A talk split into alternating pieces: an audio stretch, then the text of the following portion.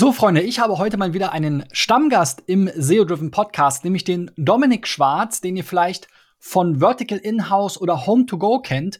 Er ist bei mir schon seit einigen Jahren immer mal wieder zu Gast. Mein Name ist Christian B. Schmidt. Ich bin Gründer und Geschäftsführer der SEO-Agentur Digital Effects. Und in meinem Podcast SEO Driven spreche ich mit anderen Experten und Unternehmern über die Herausforderungen im Online-Marketing und SEO und so heute eben auch mit Dominik, wo wir mal schauen, wie sich seine ja langjährige Inhouse-Karriere, die wirklich ja sehr erfolgreich bislang schon war, entwickelt hat. Ja, und danke für die Einladung, Christian. Bevor es mit dem Interview weitergeht, will ich euch den heutigen Partner der Episode vorstellen, meine SEO-Agentur Digital Effects. Du fragst dich, wie du die Rankings deiner Website verbessern kannst? Dann bewirb dich jetzt für den gratis SEO-Check durch Experten unter digitaleffects.de slash SEO-Check. Wir schauen uns deine Website gemeinsam an in einem persönlichen Videocall. Bewirb dich jetzt unter digitaleffects.de slash SEO-Check. Erzähl doch mal, wie bist du überhaupt zum Thema SEO gekommen und ähm, ja, was hat dich äh, in die Agenturwelt gebracht? Ja, ich glaube, wir haben ungefähr zur selben Zeit angefangen, wenn ich das richtig im Kopf habe. Die ab sofort Erfolg im Internet GmbH und Co. KG hatte diesen wunderschönen Namen, äh, der auch in den Adressbüchern damals ganz vorne stand. Deswegen der Name.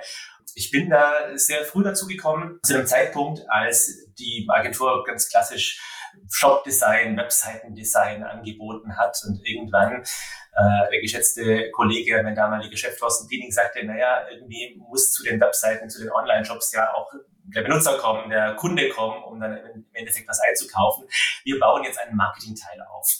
Und der Marketingteil hat dann unter dem Namen Klickfreundlich firmiert. Und äh, wenn ich das richtig im Kopf habe, war ich da der erste Mitarbeiter. Und wie das ja ist mit den ersten Mitarbeitern, die sind für nichts und alles gleichzeitig zuständig. Schon damals war SEO zwar ein ganz, ganz großer Bestandteil vom Portfolio, aber eigentlich haben wir alles gemacht. Wir haben 2005 oder 2006 muss das gewesen sein, ähm, von links nach rechts, alles, was man im Online-Marketing eigentlich machen kann, auch angeboten. Und die Welt war damals einfach auch sehr viel kleiner. Man hatte sehr viel weniger Hürden, um dann auch wirklich ein Affiliate-Marketing-Programm aufzusetzen oder äh, SEM war viel weniger komplex, als es heute ist. Und äh, ich habe wahnsinnig viel gelernt in dieser Zeit, einfach durchs Ausprobieren und durchs Machen. Das war sehr spannend damals. Ja, lange hat es dich ja dann, ähm, ja, kann man jetzt, du warst schon immer relativ lange äh, an verschiedenen Positionen, aber ganz so lange hat sich in der Agenturwelt dann doch nicht gehalten, weil ähm, die meiste Zeit hast du ja in-house verbracht. Äh, 2012 ging es zu Kajak. Da haben wir uns dann glaube ich, auch wieder getroffen oder sogar kennengelernt. Ähm, da war ich ja gerade unterwegs mit der Online-Marketing-Lounge und habe immer äh, auch nach verschiedenen äh, ja, Co-Hosts sozusagen für die Veranstaltung gesucht ähm, und verschiedene Unternehmen. Ähm, da hatten wir auch mal darüber gesprochen und sind darüber in Kontakt gekommen. Kajak ist ja ein, ein riesiges Unternehmen auch und da bist du, glaube ich, mal, hast du dich so richtig in der Branche auch von außen betrachtet, äh, einen Namen gemacht und etabliert warst noch eine ganze Weile dort. Ähm, sag doch mal, wie kam es zu diesem Wechsel und vielleicht auch der Vergleich aus der damaligen Zeit, Agentur versus ähm, Inhouse? Was hat sich verändert und warum bist du Inhouse gegangen sozusagen? Ganz so kurz war die Agenturzeit gar nicht, äh, wobei man ähm, da von einem fließenden Übergang sprechen kann. Die ab sofort, beziehungsweise die klickfreundlich, wurde damals von Ströer übernommen, also dem Plakatmogul aus Köln, haben von dort aus das Portfolio von der Media Ventures, dem Investmentarm der äh, Ströer, betreut. Ähm, das heißt, das war dann relativ schnell auch so eine, so eine Twitter-Rolle aus Agentur mit ganz externen Kunden und einer vergleichbaren Inhouse Position für die Investments ähm, oder auch Mehrheitsbeteiligungen von ähm, Media Ventures. Also insofern gab es da keinen so einen ganz, ganz harten Cut für mich selbst. Es war aber auch schon klar, ähm, dass dann in-house anders funktioniert als das Agenturleben. Und ich habe im Agenturleben immer sehr geschätzt, dass man mit sehr, sehr vielen unterschiedlichen Herausforderungen in Kontakt tritt, unterschiedlichen Leuten in Kontakt tritt. Mir macht die Weiterbildung einfach sehr viel Spaß. Das war schon immer ein großes Hobby von mir auch, eine große Freude, Leuten wirklich was beibringen zu können. Ähm, das hast du in der Agentur natürlich jeden Tag und jeden Tag neu und gleichzeitig bist du auch in einer, in einem viel, viel größeren Maße abhängig von äh, Dingen, die gar nicht innerhalb von deiner eigenen Kontrollfähigkeit liegen, weil beim Kunden intern es politische Themen gibt, wirtschaftliche Themen gibt, alles Mögliche, was dazu führt, dass du dann möglicherweise als Externer eben das Nachsehen hast. Das war dann schon äh, zu Streuzeiten ein bisschen anders, dadurch, dass wir eben für teilweise Mehrheitsbeteiligungen arbeiten konnten. Ähm, das Portfolio der Media Ventures war eigentlich ja, ganz interessant. Neu.de war da gerade verkauft, DKW.de gehörte noch dazu, mp3.de ähm, existierte noch. Also da gab es durchaus einige zu der Zeit große Namen. Das war so der erste Schritt in eine Art von Inhouse-Tätigkeit. Aber das, das ist natürlich vollkommen recht. Ich bin dann zu Kajak. Eine Art Inhouse-Agentur auch, ne? Quasi, ja. Genau, genau. Als Inhouse-Agentur, was ja eigentlich auch ein schlauer Move war damals, zu sagen, wir möchten uns nicht jede Leistung extern einkaufen, sondern wir holen uns da Spezialisten, die vielleicht auch zwischen den einzelnen Beteiligungen da Effizienzen herzustellen. Kajak ist ganz spannend. Kajak war zu der Zeit in den USA schon Marktführer für Flugpreisvergleich, also eine ganz klassische Metasuchmaschine zu dem Zeitpunkt. Ähm, also im Endeffekt wurden über APIs und teilweise auch Crawling Preise auf Airline-Webseiten geholt und die dann miteinander verglichen. Kayak hat da so eine Sonderstellung eingenommen, weil sie die Art und Weise, wie man heute nach Flügen sucht, also mit so einer facettierten Suche, eigentlich erfunden oder zumindest groß gemacht haben. Und das war in den USA zu dem Zeitpunkt schon wirklich so ein, so ein Household Name, wie man so sagt. In Deutschland, in Europa hat es nicht so richtig geklappt. Ähm, für Amerikaner, und das war auch damals mein erster intensiverer Berührungspunkt mit amerikanischen Unternehmen, ist Europa ja oftmals ein Ding. Ähm, und das zwischen äh, ja, Norwegen und äh, Sizilien ganz viele Dinge dazwischen sind, das ähm, muss man manchmal vielleicht auf die harte Art lernen, wenn man als amerikanisches Unternehmen nach Europa kommt. Genauso wenig wie New York und Utah vergleichbar sind. Da ist wenigstens immer die Sprache gleich. Und aus diesem Grund hat äh, Kaya zu einem Zeitpunkt den deutschen Marktführer übernommen. Das war ähm, dann zu dieser Zeit äh, Sudo. In Österreich dann auch Jack Felix.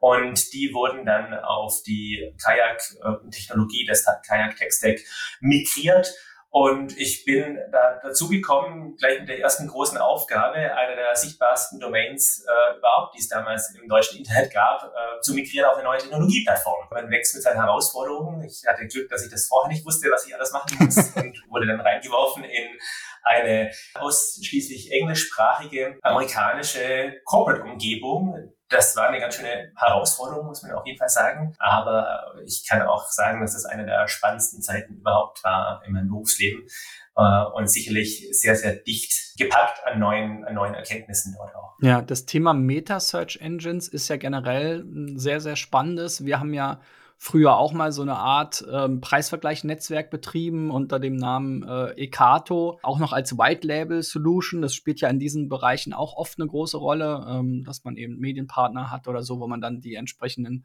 äh, Suchen auch integriert. Die Marke Voodoo, ist die dann äh, verschwunden oder ist die nur auf der gleichen äh, oder auf der anderen Plattform weitergeführt worden? Die wird bis heute weitergeführt auf der identischen Plattform. Ähm, in der Zwischenzeit gehört Kayak ähm, zu Priceline beziehungsweise heute Booking. Das ist also Teil von einem noch größeren Konzern geworden und unterhalb der Kayak Dachmarke gibt's Momondo und Cheap Flights und alles mögliche andere auch noch an Flugangeboten. Die laufen grundsätzlich alle auf derselben Plattform und für mich war auch diese Denkweise neu zu sagen, naja, wir haben ein Technologieprodukt und haben aber verkürzt gesagt äh, zehn verschiedene Skins, die wir drüber ziehen und ein bisschen angepasste Kommunikation und können so aber ganz verschiedene Needs, ganz verschiedene Märkte auch bedienen. Und das war vielleicht auch für mich das Spannendste, raus aus dieser deutschen, sehr ingenieursgetriebenen Denke zu kommen und in dieses amerikanische alles ist möglich Umfeld zu gelangen und dort immer zu denken, wie kann man etwas zehnfach größer machen? Was muss ich tun, um irgendetwas zehnmal so groß zu machen, wie ich es gerade vorhabe? Und da war das ein großer Bestandteil in der Wachstumsstrategie. Ob das langfristig Sinn macht oder nicht, so viele Brands mit, äh, parallel zu betreiben, ist, glaube ich, nochmal eine andere Sache. Das kommt ganz auf, die, auf den jeweiligen Markt und die jeweiligen Anforderungen an. Ähm, oftmals ja, manchmal nein. Aber zu dem Zeitpunkt war das die perfekte Strategie und hat dann auch wirklich dafür gesorgt, dass Kajak damals dann einen Fuß auf den Boden in Europa bekommen hat. Und ich war tatsächlich der erste Suchmaschinenoptimierer im gesamten Konzern. Also ähm, meine allererste Aufgabe war, dass ich äh, rund 50 Millionen indexierte URLs entfernt habe. Ähm, die damalige Lösung, irgendjemand hatte in einem Hackathon oder was auch immer ähm, sogenannte SEO-Seiten implementiert, wo einfach jede Verbindung von jeder Stadt zu jeder Stadt als statische Seite gerendert wurde, ähm, so dass am Ende von äh, den obskursten, obskursten ähm, Verbindungen, die es gar nicht gab, quasi. Ja, Flughäfen von Grönland nach äh, in die Antarktis äh, und dafür dann zehn verschiedene Seiten. Das heißt, es war gerade so zur Zeit des Pandas auch, da dann aber auch intern beizubringen. Mein größter mein größter Hebel, den ich gerade momentan habe, ist, dass wir 99,9 Prozent aller Dokumente löschen, die ihr erstellt habt. Ähm, das bedarf dann auch nochmal ganz anderer Argumente, als vielleicht dann die Leute auch gewohnt sind. Und auch für mich war das ungewohnt, so argumentieren zu müssen. Und das war dann ein großes Learning. Da bist du für mich auch immer eine Bande gewesen, an der ich lang gespielt habe, weil diese Diskussion haben wir ja bei uns auch dann mit den Kunden gehabt. Ähm, auch, also wir haben ja auch durchaus im Travel, aber auch im E-Commerce-Bereich unsere Schwerpunkte und dort galt ja auch lange Zeit, mehr ist mehr. Ne? Und man hat im, im Prinzip lange Zeit Wachstum erreicht, einfach indem man die ähm, Sortimente und damit auch die indexierten Seiten immer weiter aufgebläht hat und so weiter und so fort. Und da kann ich mich noch gut erinnern, dass ich eben auch ähm, ja, Beispiele von dir und auch Vorträge von dir und ähnliches, du bist ja dann auch auf verschiedenen Konferenzen immer mal wieder präsent, äh, genutzt habe, um eben auch meinen Kunden zu erklären, guck mal, die Großen da oben, die schlausten Köpfe in den äh, erfolgreichsten Unternehmen machen das. Also macht das für uns sicherlich auch Sinn. Eine andere pa äh, Parallele, die ich äh, hier ziehe und sehe, ist so ein bisschen mit dem Philipp Klöckner. Ja, ich habe gerade mal geguckt, ob es da ähm, eine Überschneidung zeitlich gab. Er war dir so ein bisschen voraus. Philipp hat ja bei Idealo die Flugsuche aufgebaut, eher so zu äh, 2010, 2011 hin, ähm, wenn ich das richtig äh, verstehe. Ähm, er hat dann äh, Mai 2011 das Unternehmen verlassen. Du bist ja dann erst äh, etwas später äh, bei Kajak gelandet. Aber ähm, kannst du dich erinnern, inwiefern Idealo und die Flugsuche von Idealo da ein Thema war? Oder war das in diesem Think Big Mindset von den Amerikanern nur so ein lokaler Player, der eigentlich gar keine Beachtung dem gar keine Beachtung geschenkt wurde.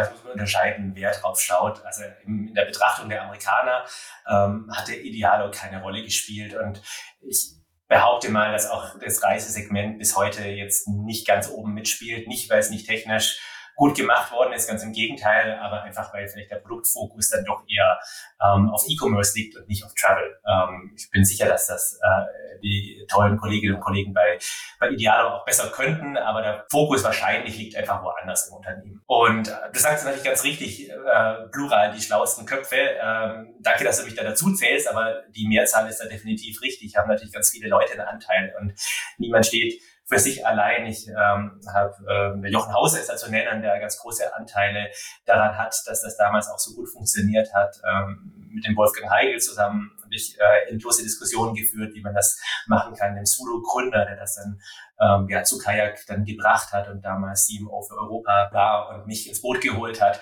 Also ich hatte das große Glück, in eine Umgebung zu kommen, wo zwar längst nicht alle an SEO glaubten, aber es Einzelpersonen gab, die großes Vertrauen einerseits mir gegenüber entgegengebracht haben und andererseits aber auch ähm, wussten, der Kanal ist relevant. Wir haben natürlich auch zu jeder Zeit immer geschaut, äh, wie machen das andere und was sind kluge Lösungen. Und ich glaube, egal was man macht, die richtige Balance zu finden zwischen äh, sich auf die Schultern von Giganten zu stellen und zu schauen, was äh, sind Best-Practice-Lösungen, aber eben auch gleichzeitig zu sagen, okay, und wie kann ich die jetzt noch verbessern? Wie kann ich mich da jetzt selber drauf aufstützen und eben noch weiterkommen?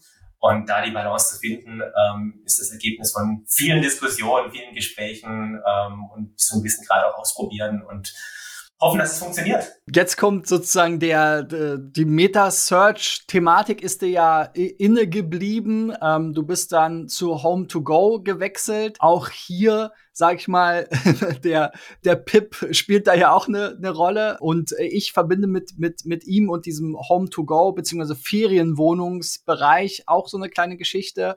Ähm, während Pip bei Wimdu ähm, sozusagen diese SEO Thematik nach vorne gebracht hat, war ich bei Nine Flats und habe dort das Online-Marketing aufgebaut. Da war das große Wettrennen in Deutschland. Wer kann quasi Airbnb in Deutschland irgendwie das Modell Airbnb in Deutschland groß machen. War eine super spannende Zeit.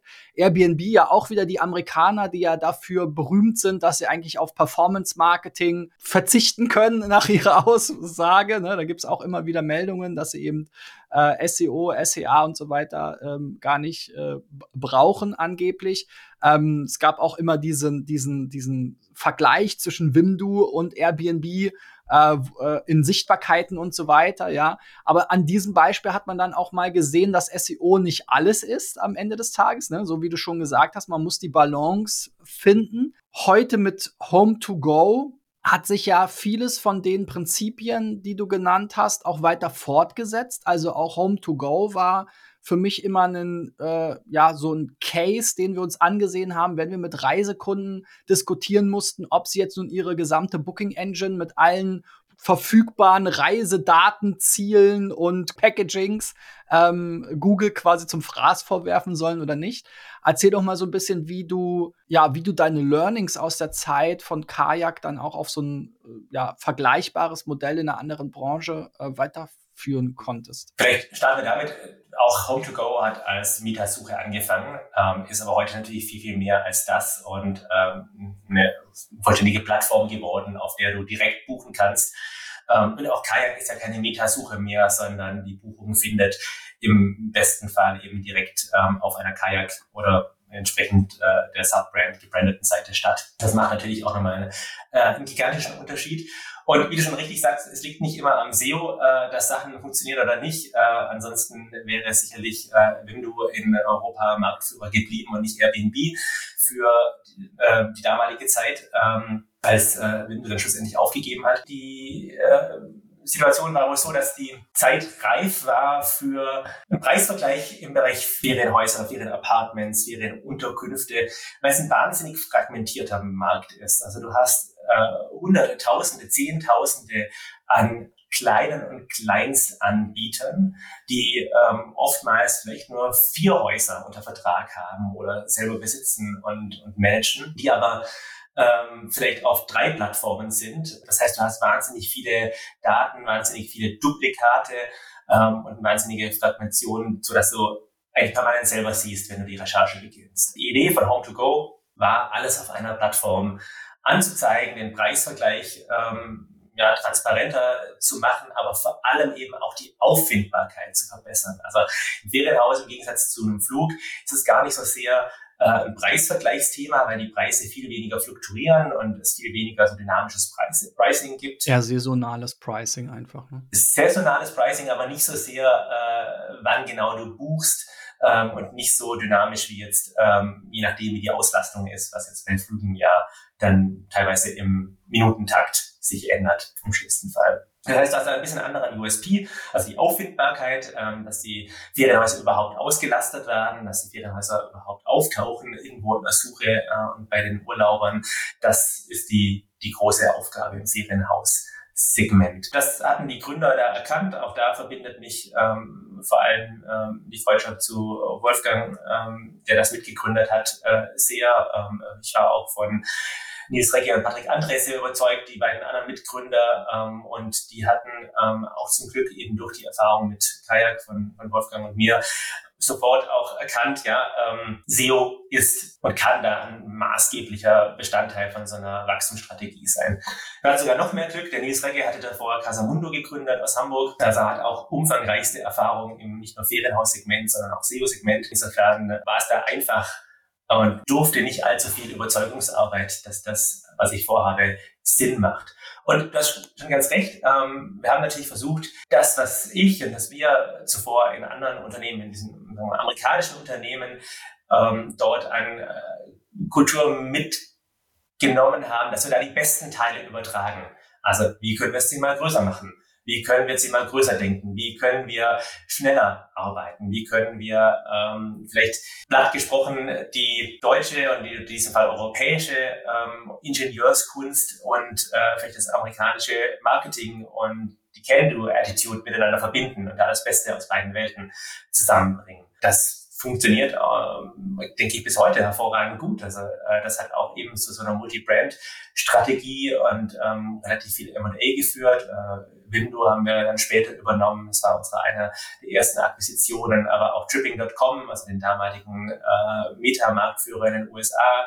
Ähm, Casamundo ist schlussendlich wieder zu Nils zurück und ähm, ist dann im Teil von Home2Go aufgegangen. Mittlerweile sind das weit über zehn Brands, die da unter einem Dach zusammenkommen. Und ähm, 2021 sind wir dann damit tatsächlich auch an die Börse gegangen, nach sechs, sieben Jahren. Ähm, und das ist schon ein, war, war eine sehr, sehr spannende Zeit. Die, die Frage, wie war das denn so oder wie ist das denn so bei Home2Go? Meine Standardantwort darauf ist immer, es gibt nicht eine Antwort auf die Frage. Ich war ungefähr alle drei bis sechs Monate in einem anderen Unternehmen. Es macht äh, einen radikalen Unterschied, ob du mit 15 Personen im Büro bist und deine Calls aus dem Wandschrank machst, weil es keinen Meetingraum gibt, oder ob du so und so viel äh, Quadratmeter Office Space hast äh, mit ähm, ja so wie man sich halt so ein Startup vorstellt und plötzlich berichtspflichtig an der Börse bist. Also die Unterschiede sind wie, wie Tag und Nacht natürlich und jeder Aspekt, jeder Wachstumsabschnitt hat ganz andere schöne und herausfordernde Seiten und ich glaube, man kann nirgendwo so viel auch in der Praxis lernen, wie einfach durchs Machen. Home to Go war ja auch so die erste Position, ähm, wo du dann auch diesen Titel SEO so ein bisschen abgelegt hast. Dort warst du Chief Inbound Officer, also generell das ganze Thema Inbound. Sag doch noch mal so ein bisschen, wie kam es sozusagen zu diesem Wandel ähm, und was hat das auch in der Organisation für Konsequenzen gehabt, dass man jetzt nicht mehr von einem SEO-Team oder SEO-Effort gesprochen hat, sondern das Ganze ein bisschen anders betrachtet hat. Ich habe bei anderen Firmen zu der Zeit viele beobachtet, dass SEO so als Add-on obendrauf äh, oder wahrscheinlich mal eher irgendwo unten drunter angedockt ist. Also SEO findet in der siebten Ableitung statt, unterhalb vom Technik- oder Marketingbereich und kämpft permanent als Abteilung oder als Beauftragte dafür Sichtbarkeit im Unternehmen zu bekommen, während andere Bereiche des Unternehmens oder von großen Unternehmen eigentlich SEO-relevante Arbeit machen oder machen könnten. Also ganz konkretes Beispiel, ähm, du bist irgendwo als SEO angestellt und du bist Teil von der äh, Technologieabteilung, aber dein eigentliches Problem ist dann vielleicht an irgendeinem Zeitpunkt gar nicht mehr die Technologiebasis, sondern dass du einfach keine Brand bist. Und jetzt komm mal an als äh, unter unter Unterperson aus der Technologie, aus der Technologie-Bubble und geh zum CMO und sag, ähm, ich hätte da eine kluge Idee, wie wir über TV-Werbung mehr Demand für SEO schaffen können. Der wird dir natürlich einen Fokus zeigen und sagen, äh, was willst du denn von mir? Und umgekehrt wäre es genauso, wenn du aus der Marketingabteilung kommst und sagst, jo, hallo, äh, lieber, lieber CTO, ähm, ich habe da eine Idee, wie wir unsere Webseite umschreiben müssen. Wir müssen hier nur irgendwie auf äh, das und das Framework äh, wechseln oder das und das CM-System wechseln und schon wird alles viel mehr fluppen bei SEO. Der zeigt dir auch den Vogel. Warum kannst du das denn beurteilen? Es zeichnete sich damals schon sehr stark ab, dass ähm, SEO ein, äh, keine Abteilung ist, sondern eigentlich äh, ein abteilungsübergreifender Querschnittsprozess durch die gesamte Leistungserstellung, durch die ganze Wertschöpfungskette durch. Und das kannst du eigentlich nur wirklich Ende zu Ende auch ähm, positiv beeinflussen, wenn du in der entsprechenden Position bist, das zu beeinflussen. Wie jetzt das bei Home2Go war, ähm, als Chief Inbound Officer, hast du gerade genannt, äh, bin ich da dazugekommen. Das kann, aber das muss gar kein Blueprint sein, wie es für andere funktioniert. Äh, der Zuschnitt ist auch ganz anders möglich. Für uns im Falle von Home2Go war es jetzt die beste Option. Und die Definition von Inbound-Marketing, von mir ganz persönlich, von, von Home2Go als Unternehmen, als, als Unternehmensgruppe, war, dass wir sagen, wir wollen alles, was mit Kommunikation, was mit Medienarbeit, was mit Content, was mit Suchmaschinen Sichtbarkeit oder überhaupt Sichtbarkeit, organischer Sichtbarkeit auf dritten Plattformen zusammenhängt, das wollen wir in einen Topf werfen. Also wir haben keine PR-Abteilung, wir haben keine SEO-Abteilung, wir haben keine Content-Abteilung, äh, wir hatten auch keine Social-Media-Abteilung, äh, zumindest zu Beginn, sondern wir haben im Endeffekt wirklich eine integrierte Abteilung. Und ich glaube, was wir damals gut eingeführt haben, war, dass wir 360-Grad-Jobs geschaffen haben, wo die Kolleginnen und Kollegen die Chance hatten, wirklich Ende zu Ende Verantwortung zu übernehmen für ein Produkt, was heißt Sichtbarkeit meiner meiner Länderdomain. Und du warst ja früh schon international. Und dann haben wir gesagt, ja, okay, du bist jetzt für Frankreich zuständig, du bist für Italien zuständig, du bist jetzt für Spanien zuständig. Mhm. Ich habe zu oft in anderen Unternehmen gesehen, dass dann die einzelnen Prozessbestandteile von getrennten Abteilungen durchgeführt werden. Also es gibt jemanden, der schreibt äh, eine Anforderung, den den Inhalt brauche ich. Dann gibt es eine Abteilung, die schreibt die Inhalte. Dann gibt es eine Abteilung, die versucht Outreach zu machen mit diesen Inhalten. Und jeder zeigt auf den oder die andere, warum es nicht funktioniert hat. Und keiner hat im Ende Endeffekt wirklich Ende-zu-Ende-Ownership. Und damit sinkt natürlich auch die intrinsische Motivation, das gut zu machen. Wir haben gesagt, wir machen die Jobs jetzt anspruchsvoller.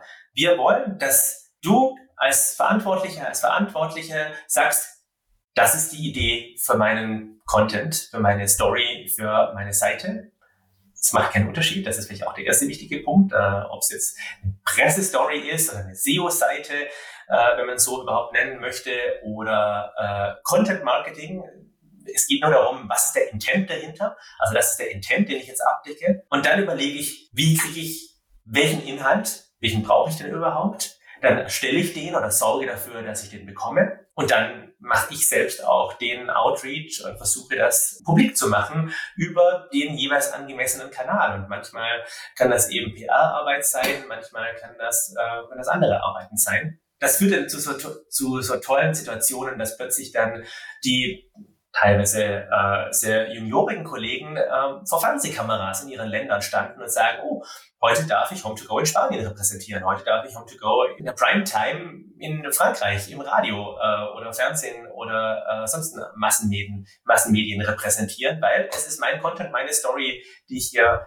ähm, verkaufe. Und das ist natürlich ein riesiger Motivationstreiber und war sicherlich ein Teil vom Erfolgsrezept. Da kommen wir dann auch schon so ein bisschen zu deinen eigenständigen Initiativen. 2018 hast du ja Vertical In-House gegründet. Äh, dazu gibt es auch ein In-House SEO-Manifest äh, das auch viele dieser Punkte, die du eben genannt hast, äh, so aufgreift. Ja, ich übersetze mal frei. Inhouse SEO ist hart. Es ist keine Abteilung. Es ist kein Plugin, sondern eben ein Prozess im gesamten Unternehmen oder in der gesamten Organisation. Das Manifest geht natürlich noch weiter. Sag doch mal, wie kam es dazu, dass du jetzt äh, dieses Thema Inhouse SEO dann ja doch auch wieder mit den drei Buchstaben dir dann nochmal in einer eigenen Initiative so vorgenommen hast? Wir hatten es vorher ja schon darüber, dass man äh, am sichersten und bequemsten auf den Schultern von Giganten steht. Und ähm, es gibt kein Buch, es gibt keine Webseite, die mir die ultimative Wahrheit über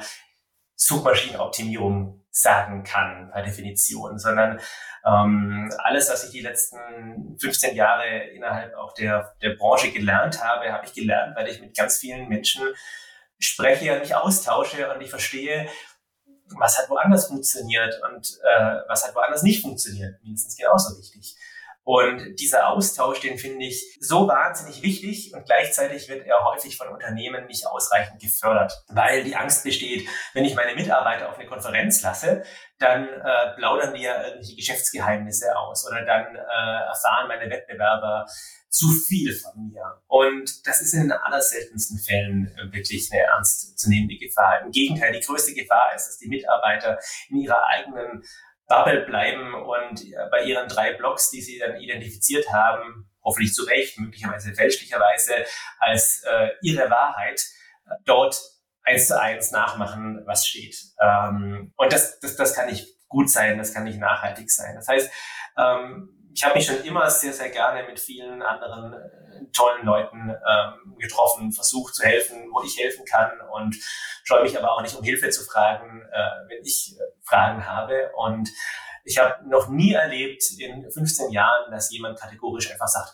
nee, da helfe ich jetzt nicht. Ähm, nee, da möchte ich mich nicht austauschen. Das, das kommt einfach nicht vor. Und deswegen sage ich allen, die mich um Rat fragen, das Beste, was du machen kannst, ist, das Gespräch mit echten Menschen zu suchen, die in ähnlichen Situationen sind. Jetzt kommen wir zu dem Problem, was ich lösen musste. Ähnliche Situation ist eben in der Regel nicht die Agentur. Der Agenturmitarbeiter, die Agenturmitarbeiterin hat andere Probleme, hat andere, ähm, eine andere Position einfach auch in der Wertschöpfung als jetzt jemand, der in-house arbeitet. Gar nicht irgendwie jetzt moralisch besser oder schlechter ist, das wird häufig verwechselt, sondern einfach ganz andere, vor ganz anderen Herausforderungen steht. Ähm, es ist sehr, sehr simpel aufzuschreiben, was getan werden müsste. Ich behaupte, SEO ist ein gelöstes Problem. Ähm, es gibt kaum SEO-Herausforderungen, die nicht schon mal gelöst worden sind. Die Frage ist nur, habe ich die Kapazität und habe ich die Fähigkeit und habe ich das Gehör, diese Lösung umzusetzen. Die Nummer eins Herausforderung für Mitarbeiterinnen und Mitarbeiter ist, wie viel und vor allem an welchen Stellen kann ich vom Ideal abweichen, um trotzdem mein Ziel zu erreichen. Also ich glaube, wir alle, die uns ein bisschen uns mit SEO äh, sich beschäftigen, haben ziemlich schnell auf einer DIN A4-Seite skizziert, wie müsste jetzt eigentlich der perfekte E-Commerce Shop aussehen? Wie müsste die perfekte Corporate-Webseite aussehen, um gut zu ranken? Wahrscheinlich ist das eine sehr ähm, kurze Angelegenheit. Aber dann kommen andere Stakeholder dazu und sagen, wir haben niemand, der das mit dem CM-System umsetzen kann. Wir müssen jedes CM-System nutzen. Und das kann leider die und die und die Anforderungen, die du hast, nicht umsetzen. Und schon wird es ein bisschen schlechter. Und dann kommt jemand, der sagt, oh ja, ja, okay, du hast jetzt gesagt, wir brauchen jetzt für 5000 Seiten Inhalte. Können wir uns nicht leisten. Wir können 100 machen. Mehr, mehr wollen wir jetzt gerade nicht. Erstmal testen, ob es überhaupt funktioniert. Kapitalproblem und das ist ein Buy-in-Problem.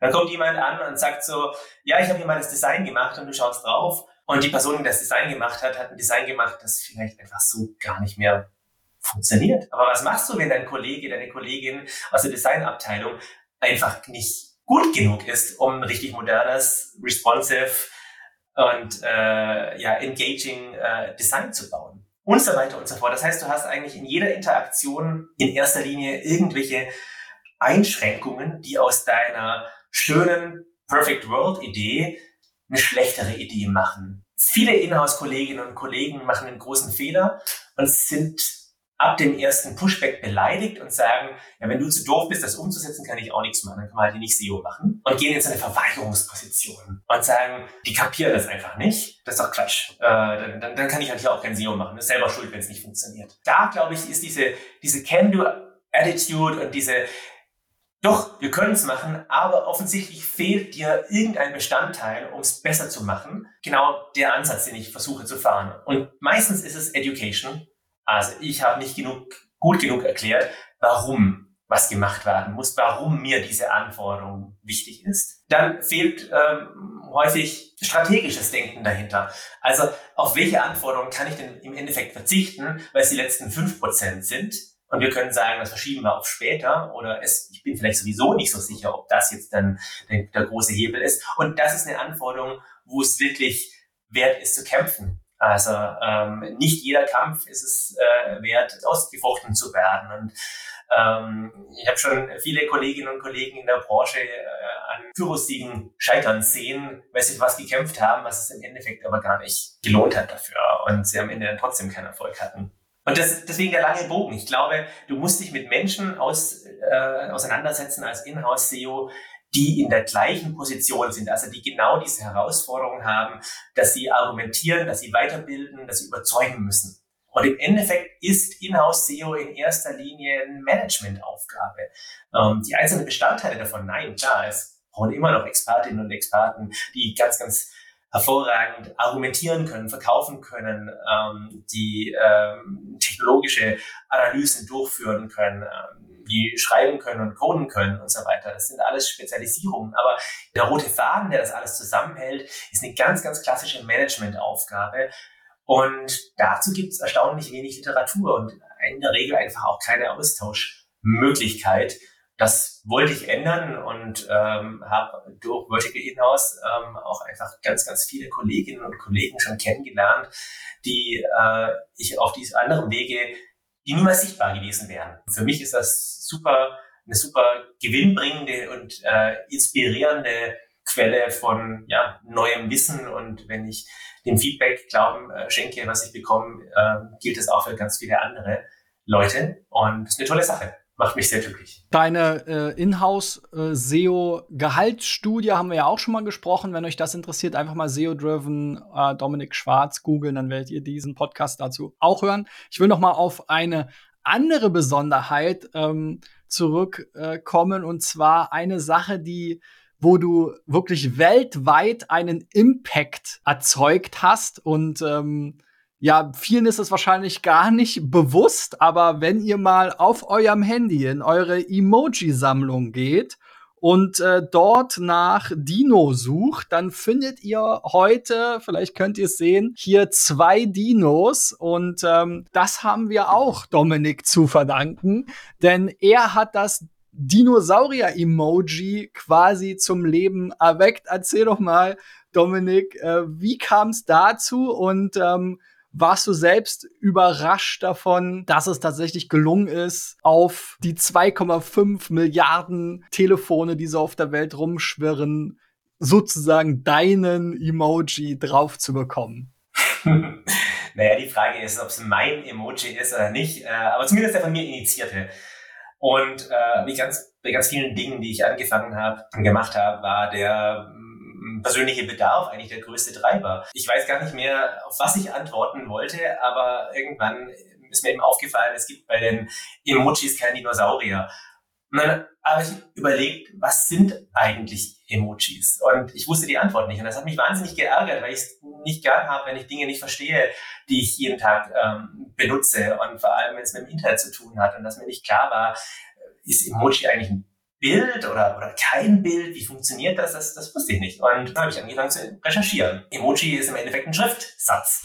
Ähm, es gibt ja auf verschiedenen Geräten verschiedene Emojis, also verschiedene designte Emojis und man kann das in etwa vergleichen. Ähm, es gibt Emoji als Code, also sowas wie ein Buchstabe A, B oder C. Und dann gibt es verschiedene, äh, verschiedene Schriftarten. Und äh, bei Apple sieht eben der Dinosaurier-Emoji so aus und bei Google so und bei Twitter so. Also es gibt verschiedene ähm, ja, Vendors, die dann in verschiedenen Schriftarten, wenn man das als äh, Metapher verwenden möchte, Emojis unterschiedlich ausspielen. Aber eigentlich ist es ein ja, Schriftzeichen. Das habe ich gelernt und dann habe ich mich natürlich gefragt, wie kommen denn überhaupt die Schriftzeichen ähm, dorthin und äh, wie ist denn der, wer entscheidet das denn überhaupt? Und habe gelernt, dass es äh, wie überall äh, ein Konsortium dafür gibt, äh, in dem ein paar ältere weiße Männer sitzen, die entscheiden, was da auf den Handys passiert. Zumindest war das damals noch so. Und ähm, überall, wo es ein Konsortium gibt, also in diesem Fall war das äh, und ist das bis heute ein Konsortium aus ähm, Adobe, Google, Facebook, Microsoft und den anderen großen Silicon Valley Giganten, die einmal im Quartal tagen und Schriftsysteme, also UTF-8 zum Beispiel, ähm, als Zeichensatzsystem ähm, ja, beschließen, was dazukommt. Und das hat natürlich einen ernsten Hintergrund. Ähm, beispielsweise äh, ermöglichen die eben, dass sämtliche Sprachen der Welt früher oder später auch über Computer abbildbar sind. Äh, und natürlich äh, das, was so äh, in der täglichen Benutzung in der westlichen Welt ist, das ist natürlich alles seit Jahrzehnten äh, digitalisiert. Da kannst Kyrillisch schreiben, kannst Chinesisch, Japanisch äh, schreiben. Ähm, aber gerade in ähm, Südostasien gibt es einfach ganz viele Sprachen und Dialekte, wo Schriftsysteme eben noch nicht mit Computern verfasst werden können. Und das ist die eigentliche Aufgabe ähm, von, von ja, diesem Konsortium. Emojis fallen auch drunter. Das ist eher so der äh, lustige Teil davon. Wie immer, wenn es solche Konsortien gibt, gibt es einen Antragsprozess. Und wenn man einen Case macht, der stark genug ist, dann äh, hat man die Chance, eben besprochen zu werden. Und ähm, also habe ich Formulare ausgefüllt. PDF-Formulare haben nachgewiesen, dass äh, gewisse Kriterien eingehalten werden und habe versucht zu argumentieren, warum dieser Emoji sein muss. Und ähm, also verkürzt kann man sagen, äh, dem Konsortium ist es wichtig, dass keine Rechte berührt werden. Also ich kann jetzt nicht mit einem Harry Potter Emoji ankommen. Dem Konsortium ist wichtig, dass es keine Eintagsfliege ist. Also ich kann jetzt kein Emoji auch basierend auf einem TikTok-Trend äh, beantragen. Sie wollen keine kommerziellen Interessen dahinter haben dann muss es universal funktionieren im Idealfall. Es soll nicht nur der amerikanische Markt damit bedient sein, sondern es sollen möglichst Zeichen sein, die überall auf der Welt populär sind. Ähm, dann soll es keine Überlappungen geben mit anderen und so weiter und so fort. Also relativ umfangreich und das musst du alles nachweisen. Dann mögen ganz gerne die Emoji-Leute auch, dass es mehrere mehrere Metaphern, mehrere Anwendungen haben kann. Und in diesem Fall, ähm, ich wollte ja nicht nur irgendeinen Dinosaurier, sondern mir war ja der Sauropod am wichtigsten, also so äh, die die 90er Jahre Kinder würden das unter Langhals-Dinosaurier vielleicht verorten, also so Brachiosaurus, Diplodocus ähm, und was es da alles so gibt. Äh, ganz speziell diese, diese Gattung war mir wichtig. Und äh, mein Case in diesem Fall war dann, naja, das ist eben nicht nur, steht nicht nur für den Dinosaurier selbst, sondern eben auch für ich fühle mich alt wie ein Dinosaurier oder äh, du denkst ja irgendwie wie jemand, der schon ausgestorben ist. Oder ich bin so schwerfällig wie ein Dinosaurier heute und so weiter und so fort. Und der Case war offensichtlich überzeugend genug.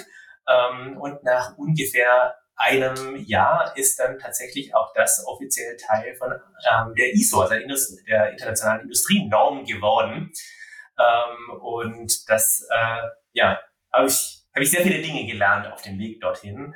Und es war natürlich dann auch eine Story, die ganz gut in äh, Medien und Presse und Blogs angekommen ist, weil es natürlich eine Webseite dazu gibt, DinosaurEmoji.com. Ja, und jetzt haben wir schon sehr viele Jahre nicht nur eine, sondern sogar zwei Dinosaurier-Emoji. Nicht nur den Pflanzenfresser, sondern auch den Fleischfresser jetzt. genau, weil jemand parallel einen anderen Antrag gestellt hat und gleich mehrere Dinosaurier wollte. Ähm, und zwei sind es dann geworden. Ja, aber das ist mal wirklich eine, eine herzerwärmende Story, auch etwas, also da kann man wirklich äh, auch stolz drauf sein. Ich war überrascht, dass es auch so schnell ging, tatsächlich dann im Endeffekt. Ne? Also im Prinzip knapp äh, von der Idee bis, bis dann zum Release, knapp anderthalb Jahre. Ähm, vom Antrag bis zur Freigabe sogar äh, noch weniger. Ne? Sieht man auch mal, dass so dieser demokratische Teil vom Internet auch, also ne, oder dieser Computerwelt auch irgendwie funktioniert. Auch wenn es natürlich auch da wieder viele Probleme gibt. Du hast es ja eben schon angesprochen, die alten weißen Männer, die Konsortien, die dann im Endeffekt von Silicon Valley Firmen dominiert werden und so weiter. Aber im Endeffekt eine schöne, schöne Story, äh, die man auch noch seinen Enkelkindern erzählen kann. Wenn die noch Emojis verwenden. Äh, und man muss äh, zugute halten, ich glaube auch bei äh, dem Unicode Konsortium hat sich viel gewandelt. Ähm, das ist heute vielleicht auch nicht mehr so. 2016 äh, ist nicht 2023. Ähm, also vielleicht muss man da eine Lanze brechen. Äh, der größte Erfolgsmoment war tatsächlich an der Stelle, dieser Antrag wurde in einem Alttext Gag von XKCD, äh, meinem favorisierten Webcomic, äh, verwendet. Äh, die Nerds unter uns äh, kennen und lieben äh, das. Und ähm, ja, da zitiert zu werden, ich glaube, das war schon mehr als äh, Lohn genug. Naja, und bis, bis zur Wikipedia, äh, Wall Street Journal und alles, was irgendwie in der Welt Rang und Namen hat, hat natürlich auch darüber berichtet. Lass uns jetzt noch mal in die Gegenwart und ein bisschen in deine Zukunft blicken. Da liest man jetzt bei dir auf deiner Website ähm, Founder und CEO Stealth Mode Startup. Was verbirgt sich dahinter? Was, was kann man von äh, Dominik Schwarz in der Zukunft erwarten? Deine Karriere vom, sag ich mal, Agenturpraktikanten in Anführungszeichen bis hin zum Börsengang bei Home2Go ist ja jetzt nun schon raketenartig. Wir haben dir den Dinosaurier-Emoji mit zu verdanken. Was kommt als nächstes? Ja, schauen wir mal, was als nächstes kommt. Ähm, das ist genau die Aufgabe herauszufinden. Ähm, ich war insgesamt knapp acht Jahre bei Home2Go und ähm, war eine hervorragende Zeit und bin da wirklich auch mit einem weinenden Auge äh, gegangen, andererseits mit einem lachenden Auge auch, weil es für mich Zeit ist, selber zu gründen.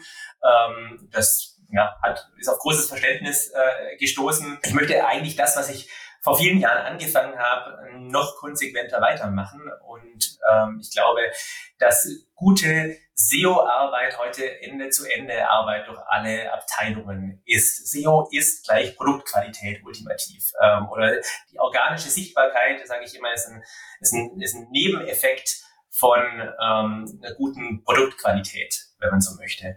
Und ähm, ich möchte noch mehr Ende zu Ende auch Einfluss haben auf das Produkt, was ich gerne sehen möchte, dass es am Markt existiert. Ähm, und jetzt bin ich gerade dabei, die Vorbereitungen zu treffen, ähm, um dann ähm, in Kürze eben ja selber was zu starten, äh, dann nicht nur als äh, SEO, sondern eben CEO, äh, ganz gerne verwechselt, vielleicht zu Recht manchmal. Da freue ich mich wirklich äh, extrem drüber und drauf. Das wird, glaube ich, eine spannende Sache. Sobald da ein bisschen mehr mal spruchreich ist, äh, können wir uns gerne wieder unterhalten. Aber äh, ich möchte Dinge, erstmal gut vorbereiten und selber Klarheit bekommen. Vielen lieben Dank, Dominik. Äh, es war super, super spannend. Ich glaube, konnte auch jeder ein bisschen was mitnehmen aus den verschiedensten Perspektiven. Und wenn du wissen willst, wie du deine Website-Rankings verbessern kannst, dann bewirb dich jetzt unter digitaleffects.de slash SEOcheck für einen persönlichen Videocall mit mir oder meinen Kollegen, wo wir dir konkrete Tipps geben. Schaltet gerne nächste Woche auch wieder rein. Lasst uns einen Daumen nach oben da bei YouTube. Schreibt eine Bewertung bei Apple Podcasts. Grüßt auch gerne den Dominik in eurem Text dazu oder lasst uns möglichst viele Sterne natürlich, One-Ups bei Spotify da. Bis dahin, euer Christian und vielen lieben Dank, Dominik. Danke für die Einladung. Bis bald.